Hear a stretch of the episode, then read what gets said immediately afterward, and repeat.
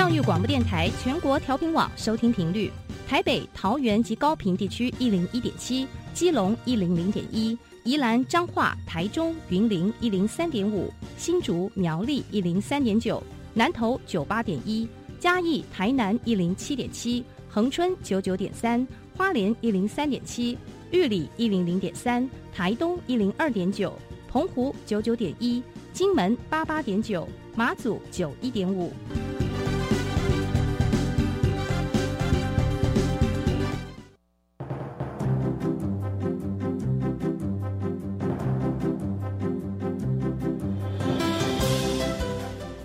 教育要怎么做才能使孩子面对未来的社会呢？当我们期待孩子改变的同时，也期待教师的教学方法跟着改变，家长的观念也一起改变，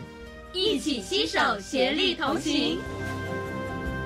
谢若楠老师带您探索自发互动共好的十二年国教新课程，听见台湾教育的改变。欢迎收听《国教协作向前行》。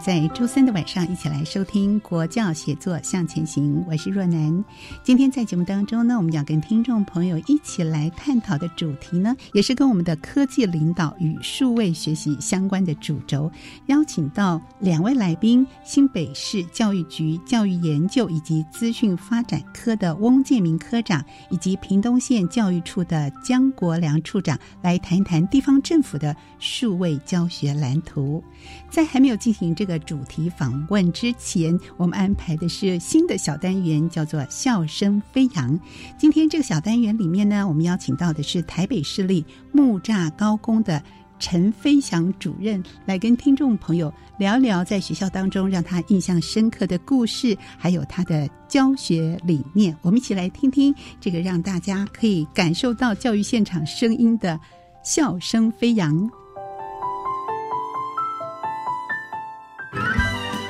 你所不知道的校园新鲜事，都在笑声飞扬。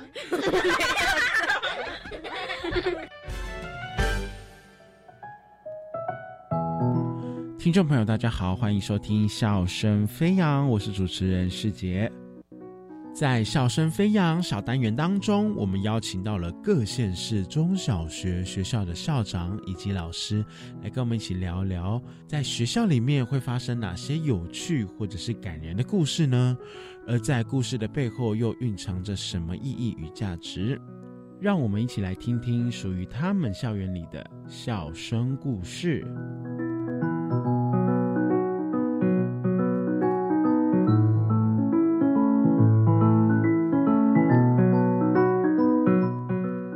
今天我们邀请到了台北市立木栅高工资讯组长兼资讯处主任陈飞翔主任，跟我们一起分享，在他十五年的教学生涯当中，又有发生哪些令人印象深刻的故事呢？啊，我叫陈飞翔，我从十五岁开始读高职起，到现在已经二十二年了。那拿到国立台湾师范大学工研所硕士学位后，就进入教育界服务。那目前我所在的学校就是在台北市文山区的木栅高工。很多人想到木栅高工，第一个印象就是呃动物园，所以我在这个部分就先跟各位分享，只要我带的学生，只要他们高三毕业前，我绝对会带他们走一趟木栅动物园，因为我怕他们读大学后，很多人说啊你读木栅，那你有没有去过动物园？所以我都会带他们玩这个小小的游戏这样子。那我们木栅高工其实就是在指南山下景美溪畔旁。每次我讲这个起来以后，大家都觉得哇，你是一个建案的 slogan 吗？所以我想要很轻松的说，其实没错，我木栅高工就在木栅动物园旁边。有时候学生只要不听话，我都说我不知道你们是不是木栅动物园里面红猩猩跑出来伪装学生这样子。是，嗯，我本身的教学理念其实就八个字：责任、热忱、技能跟服务。首先，我先讲到责任的部分。我其实就用很简单的话，态度决定一切。我常常跟学生说，啊，只要你拥有对的态度，不管把你放在什么位置，你终究会成功。再来，热忱的话，我我相信每个老师都曾经讲过说莫忘初衷。像我自己教书已经迈入十年以上，我常常都在反思自己，我要继续投入，我会不会，呃，会不会觉得有一天会消耗我的热忱？但是我跟自己讲说，莫忘初衷这一句话其实很沉重，你必须在随时的状态下都保持你当初的一个热情，因为我相信你只要有热情，以后学生可以感受到。你是用生命教育生命。最后，我讲到一个技能的部分。技能的话，因为我们是技职体系的学校，我常常跟学生讲说：“笨鸟早飞。”哦，从来不会有学不会的东西，只有不愿意教的老师跟不愿意学习的学生。最后，为什么我用服务来作为一个收尾？因为我觉得现在在一个大环境下，有时候发现可能科技的发达造成人们之间的一个冷漠，所以我希望他们做一个有温度的人。所以最后可以让他们学习、成长、服务。就算呃，我讲一个最简单的例子，如果他走在教室里面或走廊上面，他刚那个铝箔包，他愿意把它拿起来，而不是说：“哎，老师，这是谁烧的？这是谁要捡的？”我觉得，我的我们的学生能做到这件事情，我觉得就已经代表他已经有改变了。这样，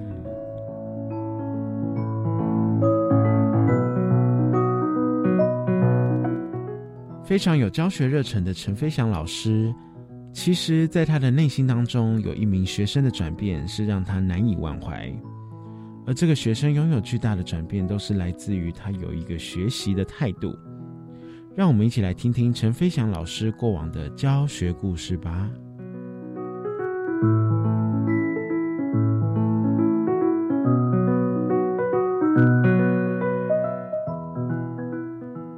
那我想要分享的故事。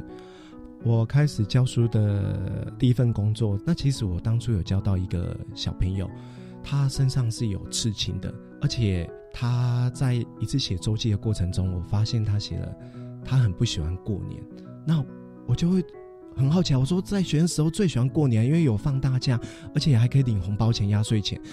我就因为我是一个很爱写周记回馈学生的，因为我觉得那个很有温度。那有时候我甚至写的比学生多，我就这样慢慢的，然后他也慢慢透露出来说，因为他可能在生长环境下，可能他爸爸以外的兄弟姐妹的小朋友都发展的非常的好，只有他在国中的时候跳正头是一个八加九。我现在是一个八跳九学，因为身上有刺青嘛。那他进来我们六合高中是算是中后段的学生，那我就慢慢引导他。有时候我都觉得自己好像是一个 白莲教这样子，就比马龙效应啊。你觉得他是马就马，你觉得他是龙是龙。我刚才讲说，你没有办法去改变你的原生家庭，但是你可以改变你自己。所以我慢慢的从高一开始，从实作课让他慢慢慢开始喜欢动手做。哦，他觉得有趣以后，我就慢慢的丢了一个专业学科给他。我说这个东西不会跟。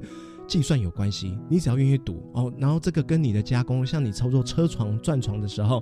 这个可以让帮助你更了解它的一个结构、构造等等等。这时候他会开始从一个专业学科开始慢慢的学习。这时候他发现，在高职里面，只要你稍微比别人认真一点点，你得到的成就会异常的好。所以他从不爱读书，然后开始读的一个科目，发现他可以全班的前二十名，慢慢的前十五名。到高二的时候，他拥有了两个专业学科，一定可以进步到前十名甚至前五名。这时候他才发现说，好像可以改变，改变自己，好像会发生一些不一样的事情。后来他慢慢的建立起信心以后，其实这个学生是我十年前教过的学生。他现在我跟各位分享一下，他现在是台积电的主任工程师。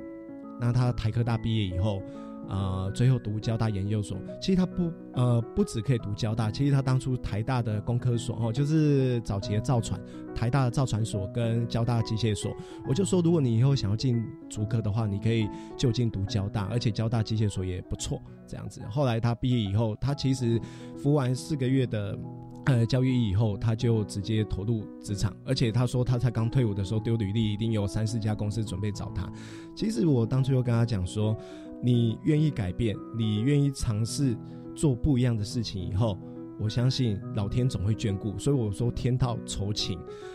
这时候他后来他其实这个小朋友也常常现在跟我联络。呃，像我现在虽然在木栅高工，他是我在桃园的学生，但是我有一些不错的机会，我都邀请他来我这边分享。因为我说过，你永远想不到一个刺青，然后国中是一个跳正头小孩子，现在竟然是台积电的工程师，现在年薪百万都比老师赚的还要多了。对，这是其中一个呃态度决定一切改变的一个故事。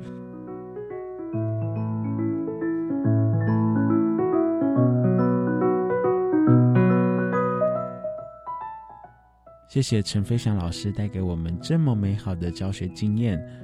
其实很多的学生家庭的背景不尽相同，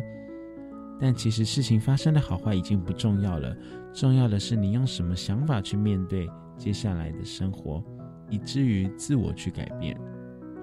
也很开心这位同学走进了陈飞翔老师的教学生命当中。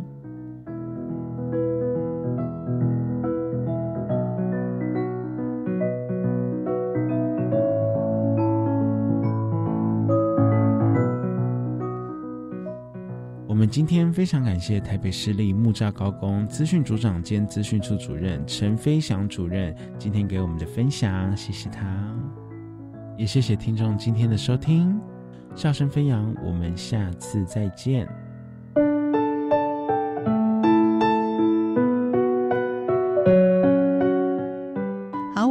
陈飞翔主任带来的笑声飞扬单元里面，真的能够感受到他的教育的热忱啊！不管是责任、他的技能，还有他的服务，都希望能够展现到他的教学当中。受到新冠疫情的影响，教育部呢在五月十八号宣布全面的居家上课，停课不停学。那老师们呢，在短短一到两周之内，要全面的执行线上教学，数位教学的能力可以说在短时间之内大幅的提升。那老师、学生和家长对线上学习的优点跟缺点，可以说有了最真实的一种体验。大家共同看见学习形式的不同可能性。这次呢，我们克服了很多的问题，但是也有很多地方值得我们一起来思考。今天节目当中特地邀请两位来宾来一起讨论。第一位是屏东县教育处江国良处长，处长你好。哎，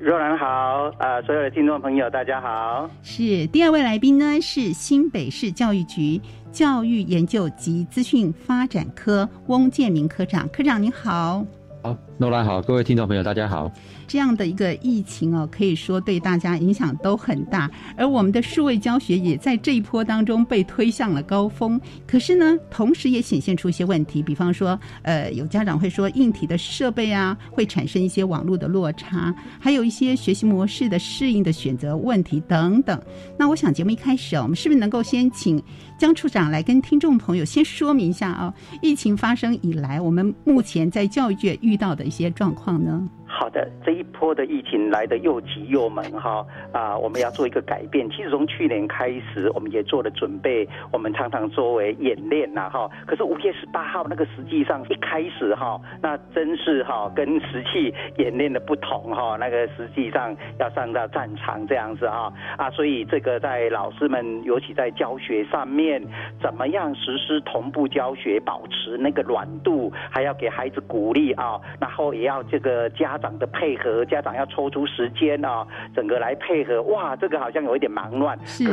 适应力，我觉得我们台湾的适应力超强的啊，很快的，大概在一周、在两周里面，就会因为呃整个的配套措施啊，或者是呃这个第一现场那个学校的软度，我们特别感谢校长们带领的老师们这样哈，跟那个老师呃跟那个家长家庭不停的沟通，让这个家长真的是能够安静那个稳定下来，这样啊，承受这一波这个所谓的停课不停学这样的一个学习模式啦，嘿，嗯。是这样的一个模式呢，对我们来说，它可能不是唯一的啊。那学校怎么样来回应快速变迁的社会，使得我们的下一代能够更从容的来面对这种挑战？那接下来我们是不是请汪科长跟听众朋友分享一下啊？教育行政机关有哪些相关的配套措施，能够让学校面更灵活的运用数位科技的能力呢？哦，好，那正如刚呃处长提到的部分哦，那其实。呃，在位行政机关就会运用哈跨局处的资源跟产官学的力量哈，那就是用数位来提升行政效率哈。那基本上，因为其实新北市在呃整个市长这边的呃施政的愿景部分有一个智能城市这一块哈。那其实智能城市这一块，那新北市在推动策略的部分就会包括数位校园哦、视性学习以及数据治理哦三个面向。那其实这个部分呢，也可以分为软体的部分跟硬体的部分来做说明哈。那其实软体的部分的话哈，呃，其实最主要是应该算是全国首创的校园通 APP 哈。嗯，那其实校园通 APP 里面就会把相关的呃学校课堂上需要需要处理的部分，可能包括课堂上的点名啊，或是上课的呃加分，或是呃成绩的部分哈，会去做做一个处理哈。那在硬体的部分的话，其实呃我们也是筹措相关的资源哦，在这两年哈会投入。呃，大概五亿元的经费哈，来来建制呃校校的智慧教室的部分。嗯，那还有一个部分就是班班有 AP 的无线高速上网的部分哈。那其实，呃，在在另外一个部分就是数位学习资源的部分哈。那其实，呃，从五月十八号开始之后，我们其实在之前就做了相关的准备哈。那尤其是有轻师生平台的部分啊，就是以学生学习为中心的一个轻师生平台哈。那这个部分也是。也算是全国首创。那其实，呃，老师哈跟学生或是家长可以用一个单一账号的部分来做迁入哈。那其实，在平台上面，我们会诊了一百项的一个学习资源啊。那这包括了也跟教育部去做借鉴哈，包括呃 p a k a m o 的一个学习平台，呃，军医的教育平台啊，还有学习霸，还有英才网。那其实那也透过跨县市的合作哈，把三大书商的教科书资源列进来。那其实就是把，呃，转化成一个呃，让学生哦跟老师哈有很丰富的一个线上学习资源啊来做学习。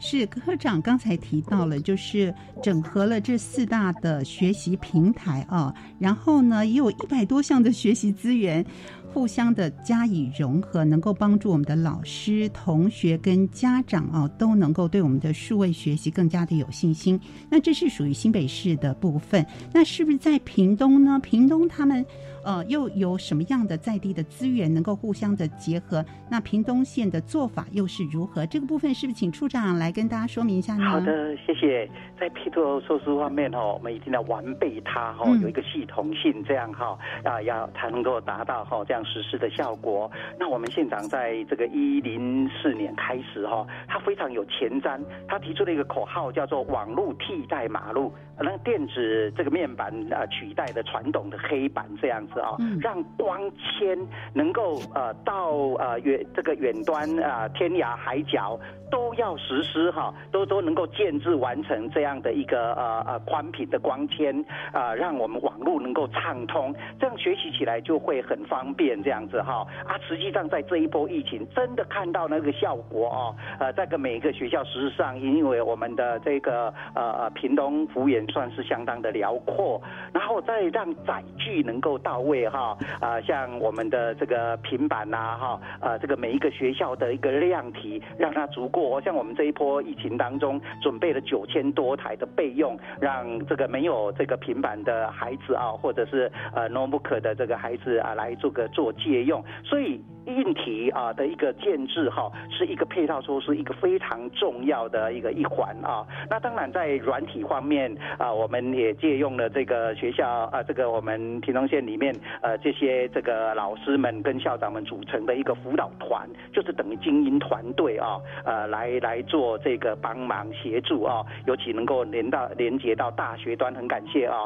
很多大学端的一个专家学者能够来帮忙。那当然我们会连连接到这个中央的一个资源，像翁科长刚才提到的啦，我们的这个呃呃英才网啦、军医啦、p a k e m o 啦、学习吧等等的啊，这个这个让那个学校能够应用。然后很重要的呃，在执行端的协助啊，我们有一个作为，就是积极协助送这些资源到门口到学校，学校有什么样的一个需求的时候哈，马上我们透过连线的会会议啊，然后我们请督督学，我们有五区的督学都会行请辅导访视，呃，如果有这个事实要提供资源的啊，我们都能提供资源。我们喊出的口号就是一校都不能少，每校都做好这个科技教育这一波。跟不上啊，这个会脱离的非常远哈。然后再过来就是我们有奖励跟鼓励的一个措施在作为。嘿，以上是是呃，我们不管是从网路要替代马路 啊，或者是各项的创新的作为，无非都是希望我们数位线上的教学能够更加。加的顺畅。对，不过也有一些家长有些声音出来，比方说，有的认为说一下要开 A 网络平台，一下又要跳到 B 网络平台，政府是不是要出面来做一个整合？有必要做整合吗，处长？啊，以我的看法哈，它有一个逻辑的脉络跟顺序。是原来的那个课程学校已经预定好了嘛，对不对啊？对。所以在同步上面，我们保持一个软度哈，这个我是觉得是要排在第一位。当然，我们不可能全天啊，这个学校在远端呃上课的时候哈，你整个都是同步教学，所以才会有第二波的我们有一个呃连接的平台的资源。这个好，我们都会建议哈，能够跟呃那个家长。跟那个学校、跟学生三方面保持一个密切的联联系啊，怎么样来做会对这个学习最有效？我们把那个最有效这个呃有效的学习啊排在一个重心上面去啊，这样呃如何让这个家长能够去协助安心啊？比如说你不可能全天都在使用嘛啊，那怎么样的去调配，那调到最好？这个要跟学校去做对话，跟我们原来的实体课程，因为。实体课程毕竟呃是我们的一般的常态嘛啊，那以实体课程为主，然后怎么转化成同步教学的一个线上教学这样子啊，来保持对话，我相信可以达到让这个家长安心。呃的效果哈，是是，所以最重要还是学习的效果为最佳的优先考量啊。是是好，那我们知道教育行政机关如果说能够来协助学校的校长规划整体的科技发展方向，那怎么样来协助校长们进行科技领导的这样的一个机制呢？我们是不是先请翁科长来跟听众朋友聊一聊？好，呃，其实协助学校校长的那个辅导机制哦，刚。呃，江处长也特别提到有辅导团的机制哈，嗯，那其实我们这个我们新北市的部分的话，设有一个呃校长科技领导专业的学习社群哈，那其实就是协助协助呃教育局这边来推广资讯教育跟智慧学习的一个政策哈，那其实我们有去统计，大概呃目前有三十位校长哦，有就是协助校长去通过呃 Google 讲师的专业认证哈。哦，那其实这也算是全国这边哈，就是有有让校长去辅导校长去让去取得这样的专业认证哈。那另外在呃硬体部分呢，刚也跟各位报告到，就是呃我们目前在就是在建制呃智慧教室的部分哈，那其实就是大平板哈，那来配那也搭配小平板的部分，那其实就是让校长去呃去透过他除了透过这个认证之外哈，那他也可以去使用哦，他自己可以去去。带带带起哈，也自己出发哈，然后去学习运用行动载具来融入教学哈。那等于说校长示范的话哈，也会让学校老师这边啊去做一些呃。参考的一个效果哈，以上是哦，所以呢，也让我们的校长们亲身去经历一下啊，大平板搭配小平板，而且还有专业的讲师认证的这样一个制度。好，那不知道我们屏东有没有一些特别的作为呢？哎，是的，因为我们这一边的一个形态哦，在偏乡又有一点这个不太一样。当然，我我们共同的地方就是必须不断的去沟通这样的一个观念，让那个呃校长们哈，他自己本身哈。要自我成长嘛，哈，要作为榜样，啊，自己要榜样啊，有脑以后还要有心啊，还要有行动。那尤其是哈，我们一直在强调帮助校长，一定要散发他的人文的关怀跟精神，因为呃，像我们在屏东这边哈，老中青的老师们，对不对？那个年龄的差距还蛮大的，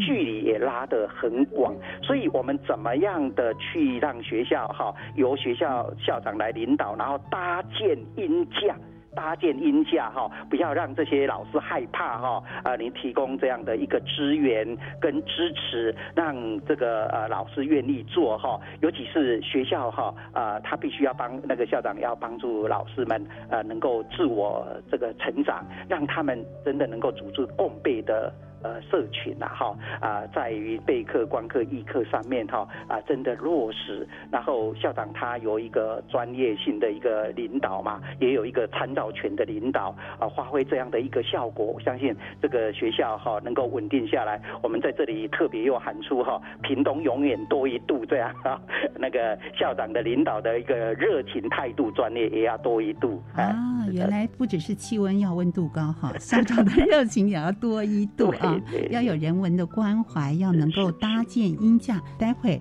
音乐过后，我们也继续请处长跟科长来跟听众朋友分享。我们先休息一会儿。大家好，我是唐启阳。防疫的路上，每个人都很重要，让我们一起养成勤洗手、戴口罩的好习惯，配合十连制接种疫苗，建立稳固的防疫阵线。戴着口罩与我们擦肩而过的人，很可能是医护人员或协助疫苗运送的机组人员。我们共同的敌人是病毒，不是彼此。让我们用正向团结的防疫态度守护对方，不要让歧视与攻击消耗我们的能量。有政府，请安心。以上广告由行政院与机关署提供。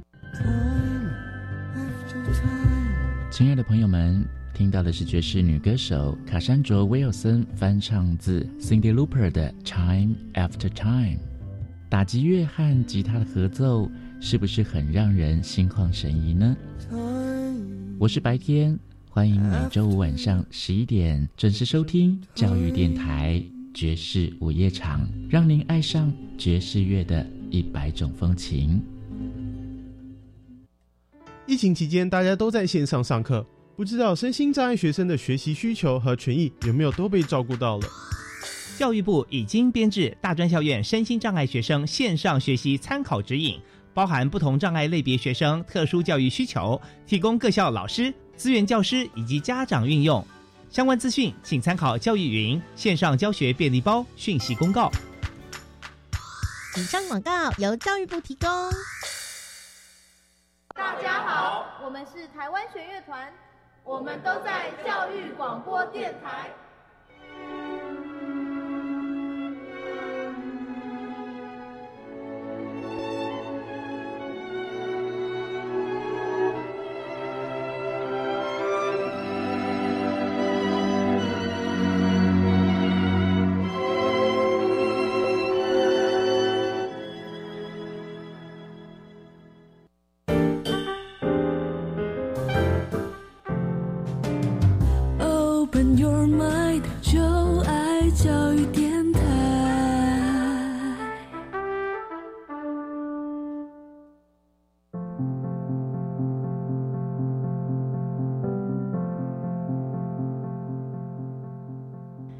教育广播电台国教协作向前行，我是若楠。在后疫情时代呢，青师生面对新的考验。不管是线上或是线下的学习，或者我们称为混成学习，都成为学习新的一种常态。但是数位跟远距的教学不会只是疫情之下的备案而已，而是成为影响未来变动必要的一种装备。所以，不管是对于行政单位、对于学校、对于老师，甚至对学生跟家长来说，我们都必须要正视这样的一种改变。那今天节目当中呢，我们邀请两位来宾跟听众朋友一起讨论。分别是新北市教育局教育研究及资讯发展科的翁建宁科长，以及屏东县教育处江国良处长，在我们的线上跟听众朋友一起分享我们教育现场的一些状况。我觉得很多人也担心所谓的教师专业能力的落差、数位能力的落差，可是其实我们知道，不管是呃，教育处啊、教育局啊、教育部啊，都做了很多很多事先的这样教师增能的部分。所以接下来我们是不是也先请呃处长来跟大家聊聊教育行政机关怎么样来协助我们现场的老师们，更能够发展他们更好的这种数位教学的模式呢？是的，啊，这个呃，我相信的，哈，这个大家应该是呃能够认同老师的那一份热情，那一颗。这个那一颗心，才是启动孩子哈开发潜能跟培养情绪的一个钥匙。所以这个老师真的是非常非常的一个重要啊！所以呃，要帮忙老师哈能够这个到位。就像我们刚才所说的，这个学校的校长以外，我们的行政要给予资源跟支持跟鼓励嘛哈。那尤其是老师自己本身，我们强调他要自我的增能。你有那个心，有那个情，你要自我的一个增增能哈，呃，透过很多的一个现在的一个平台，然后去学习。但是一个人，我们知道一个人走哈会比较快，但是一群人走会比较走得远。所以我们是希望他们有共备的社群，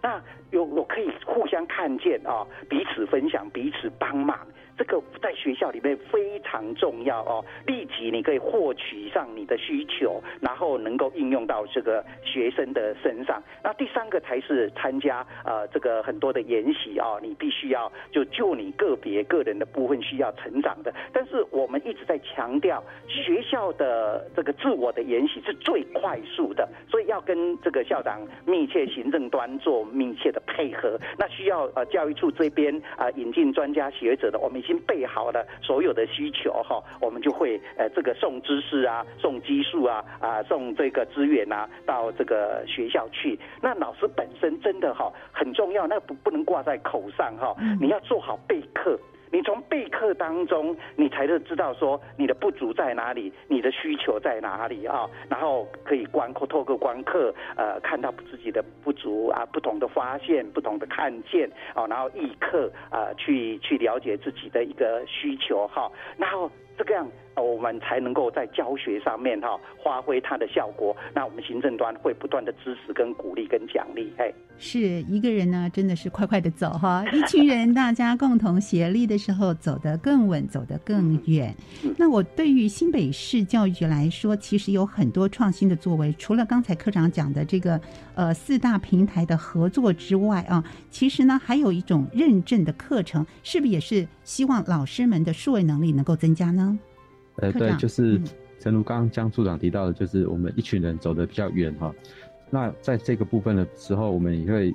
就让种子教师的部分呢，能够发挥它的影响力哈。所以，我们就是推出一个呃新北智慧学习种子教师的认证课程哦。那这个认证课程就是老师要先进行三小时的必修课程哦，他再依照他的教学需求哈去选修哦。刚跟各位报告的四大平台的一个任意平台一个十二小时课程。那不是只有上课哦，他还要完成教学发表哦，跟教案产出哈，才可以才可以获得呃智慧学习种子认证啊认证。那其实我们在一百零九学年度哈，就是呃完成了两百零八位老师哈，就是首梯次的一个培训哈。那其实种子教师一出来之后，就会有相关的示范哈，那也会减轻其他老师的一个呃备课的压力哈。那大家就是一个共共好的概念哈，就是。一起一起学习，一起成长哈。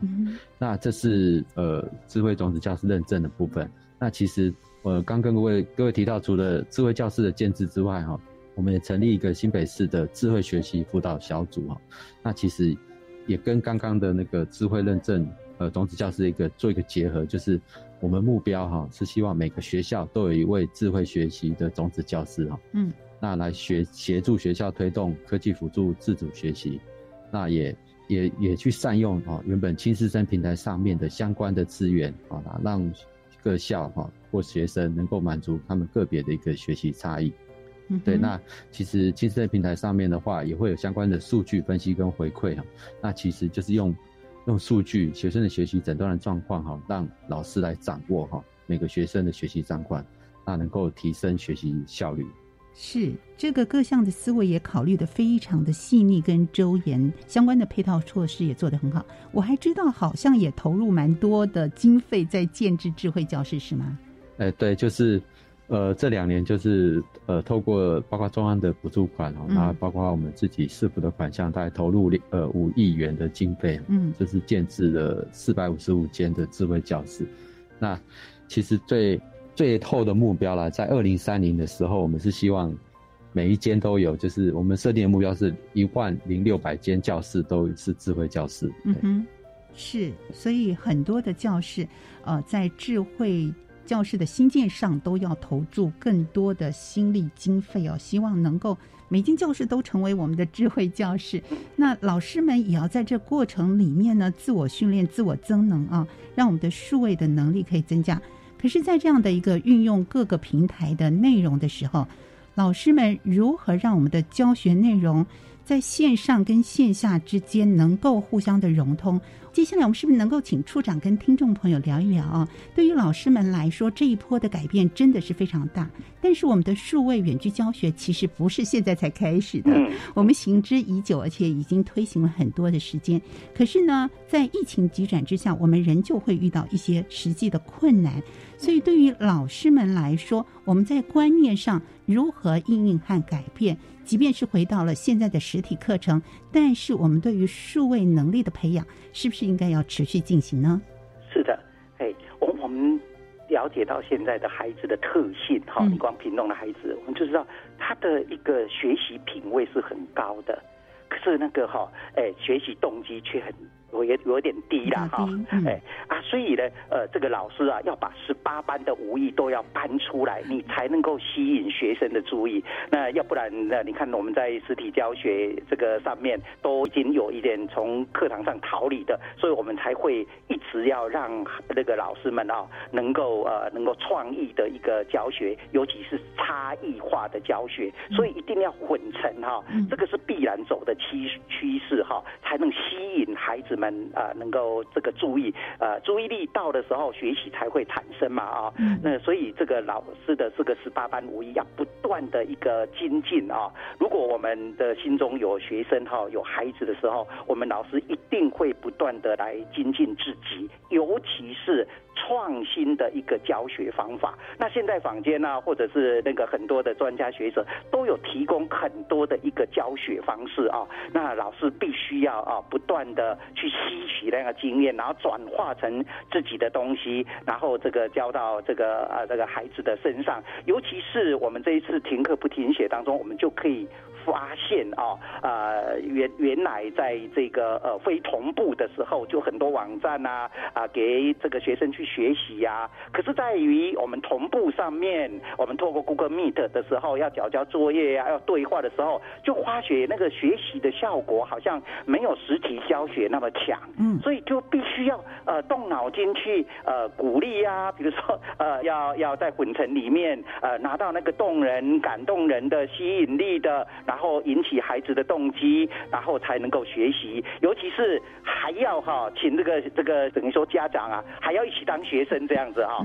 他们的创意，那个老师们哦，听说那个这个很多 呃回馈过来的讯息，讲了很多小故事啊。那个奖品都有时候给到家长的身上这样子哈。哎呀，所以这个触动啊，一种学习的动机跟兴趣啊，这种十八般武艺啊，确实要老师不断的不断的一个精进自己。那我相信这个是困难。的，可是那个那个就是成果是甜美美丽的啦哦。我们常说，老师你应该让辛苦过去，让甜蜜留下来，这样你才有力气啊，在前行这样子。是我们好希望有甜蜜的果实，可是老师们真的非常的辛苦。刚才处长特别提到的混成教学，我想老师们都知道，教育界的朋友都知道，对家长来说可能稍微陌生一点。我们是不是可以进一步的来解释一下？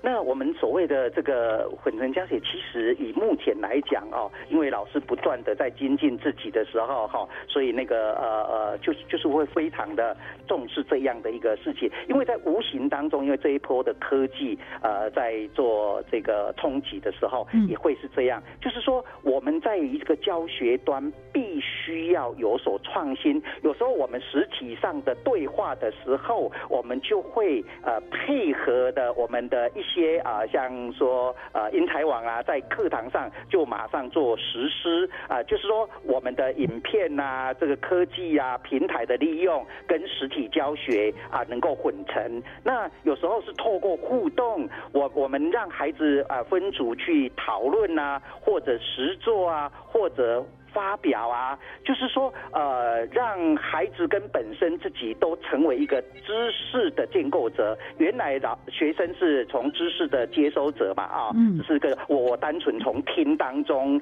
可是我们从很多的一个触动当中引起动机，比如说像给他观赏影片玩，对不对？要实施讨论，那自己呢，啊，其实也可以做回馈出来，成为一个知识的一个建构者，就是呃，混合了线上的学习的效果跟。实体教学的效果，哎，大概就简单来讲，呃，是这样的一个概念呐，哈。是，不管是影片或者是非同步教学或同步教学这样的一个混成的教学呢，其实无非是能够达到它教学的效果。刚才听起来有点像我们科长有前面提到的。基点去教室里面也有用到很多这种。线上的课堂点名啦，上课加分啦，及时的分组，或者是学生之间的互评，就是要很多的变化，让我们的孩子不会一下就闪神，或者在网页上又开一个分页哈，老师又找不到他们了。好，那这样的一个过程跟互动当中，老师们不断要增能，不断的学习，那最主要呢，就是希望效果要好。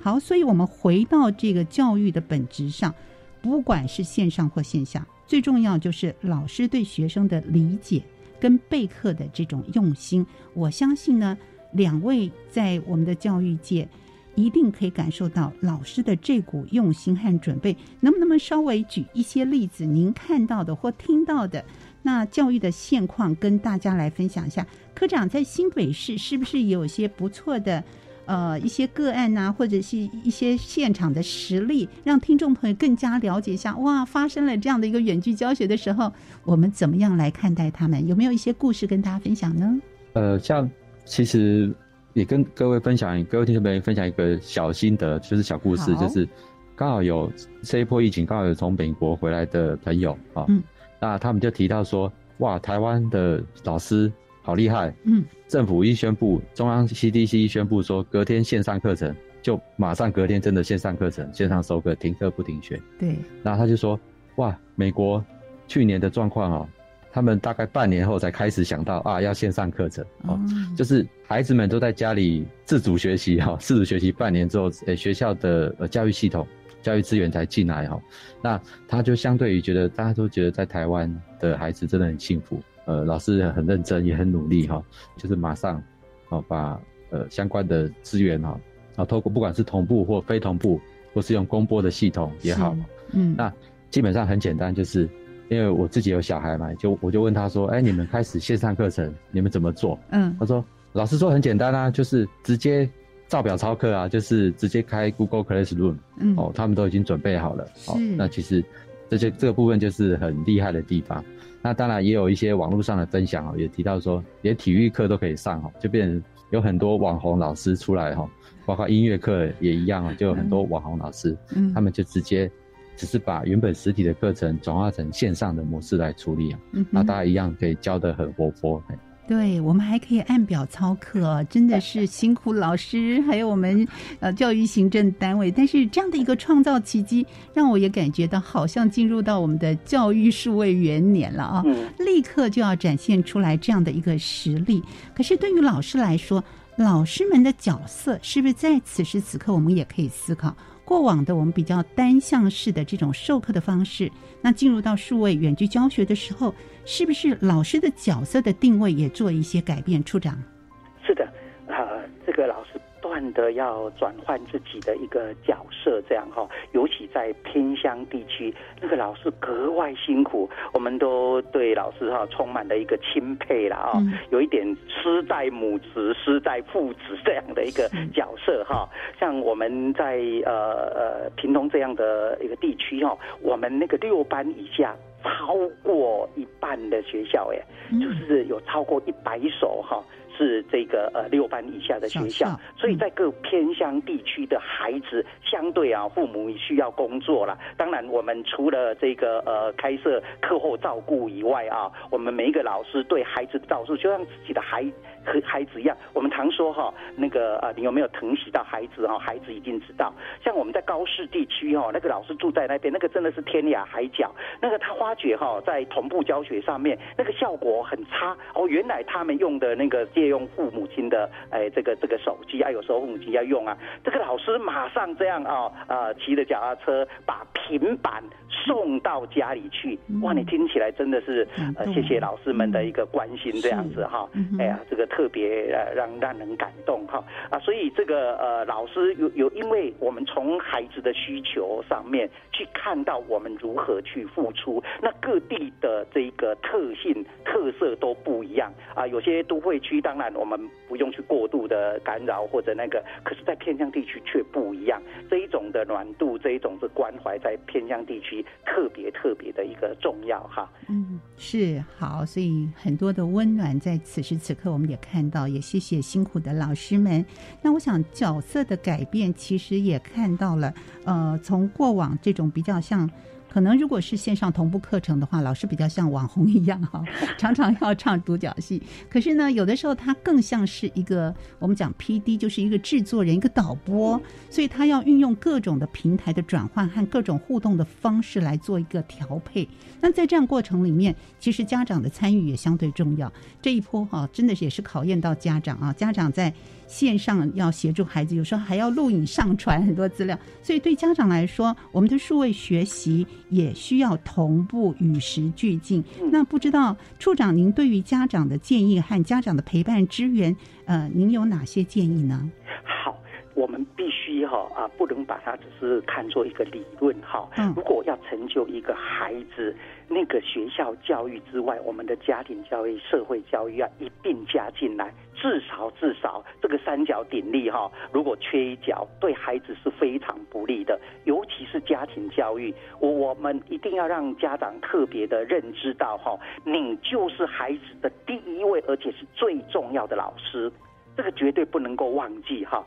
所以这个家长的角色格外重要。那也许你忙碌为了生活奔波，可是你的典范跟榜样会记在孩子的心中。这这一点非常重要，不是你要花花多少钱，或者是多多么的那个好呃这个物质给他，可是你必须要了解这样的一个态度以后，然后做好陪伴。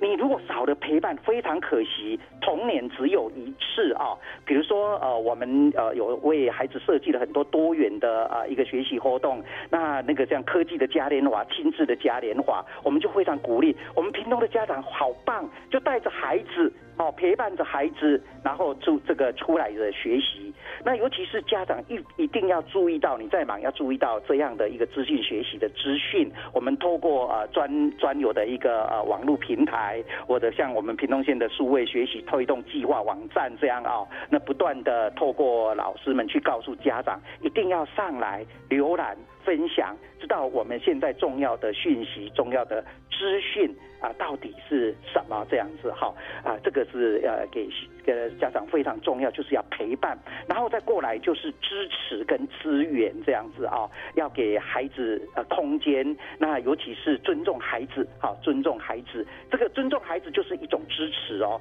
哎，那你不要小看孩子，呃，孩子现在透过很多的一个资讯学习，所以他懂得还蛮多的。你必必须要尊重孩子的一个自主啦，啊啊，让孩子能够产生自信，因为偏向的孩子有时候不是有一点自卑，就有点自大哈，这个都是不利于学习，所以孩子要特别呃注意到哈，让他这个参与在其中，他成为这个家。家庭当中学习的一员，然后给孩子不断的一个支持跟鼓励，这是我们给这个家长的一个建议然后要做好典范，做陪伴，然后做支持跟支援跟关怀。哎，是更多的支持、支援跟陪伴。那我想最后呢，也请两位要分别呃，对于我们数位的学习，到底还可以未来增加什么样的发展的？呃，这样的规模是不是可以请两位分别给大家做个建议？我们先请科长来跟听众朋友先说明一下。好，呃，那基本上，嗯，智慧学习还可以怎么发展哈？那呃，以新北市来说的话，我们就是用智能城市这个概念来去做呃做推广哈。那基本上的概念就是教室教室无边界哈，学习无国界。那其实后续哈，呃，其实同步的教学，可以应用在城乡共学的部分了。那其实杜威区的学校哈，可以把相关的呃名师的资源或是专业师的资源，哦，透过名师直播共学，那就可以提供偏乡地区的孩子啊，可以在线上学习，哦，来解决偏乡师资不足的问题。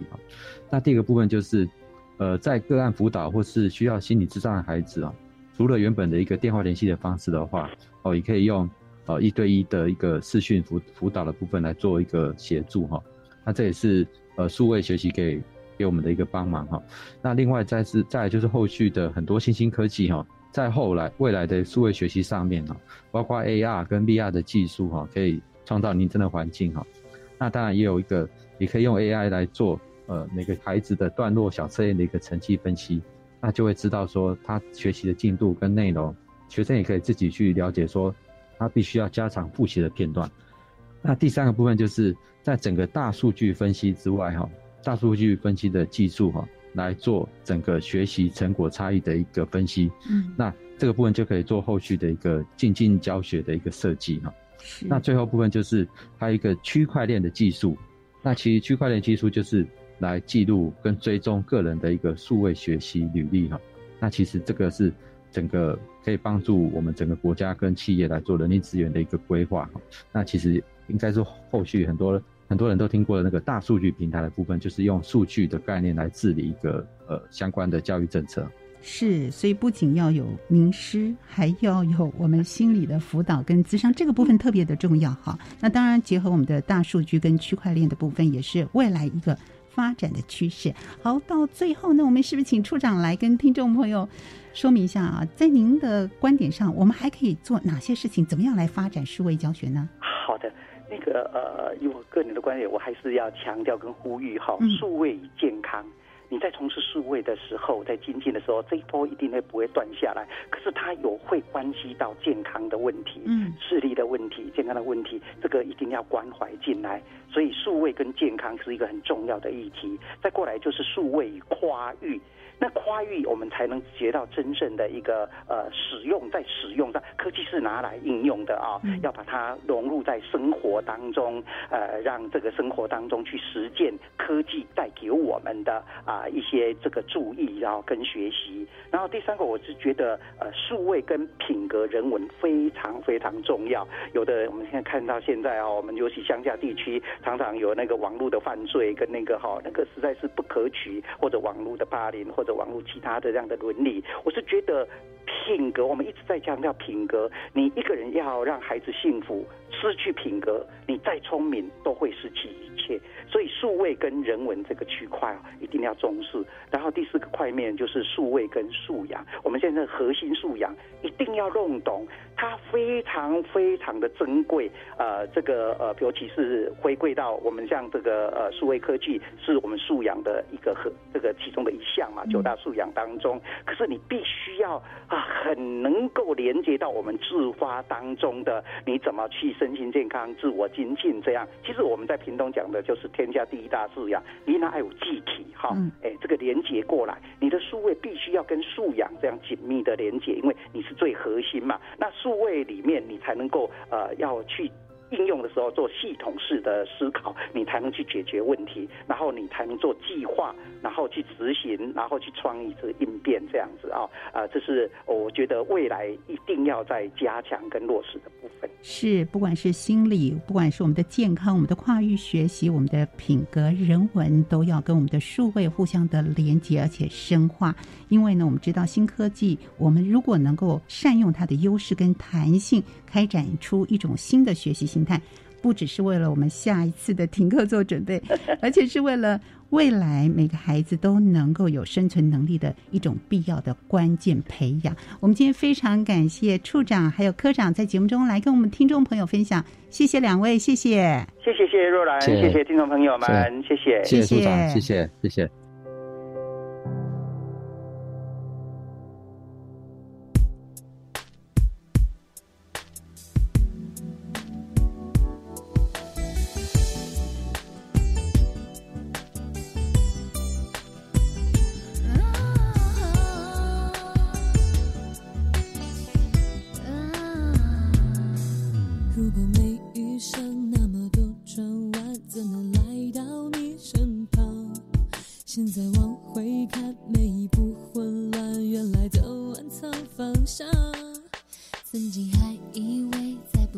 承担一滴泪水的重量今天终于知道眼泪也可以酝酿出芬芳。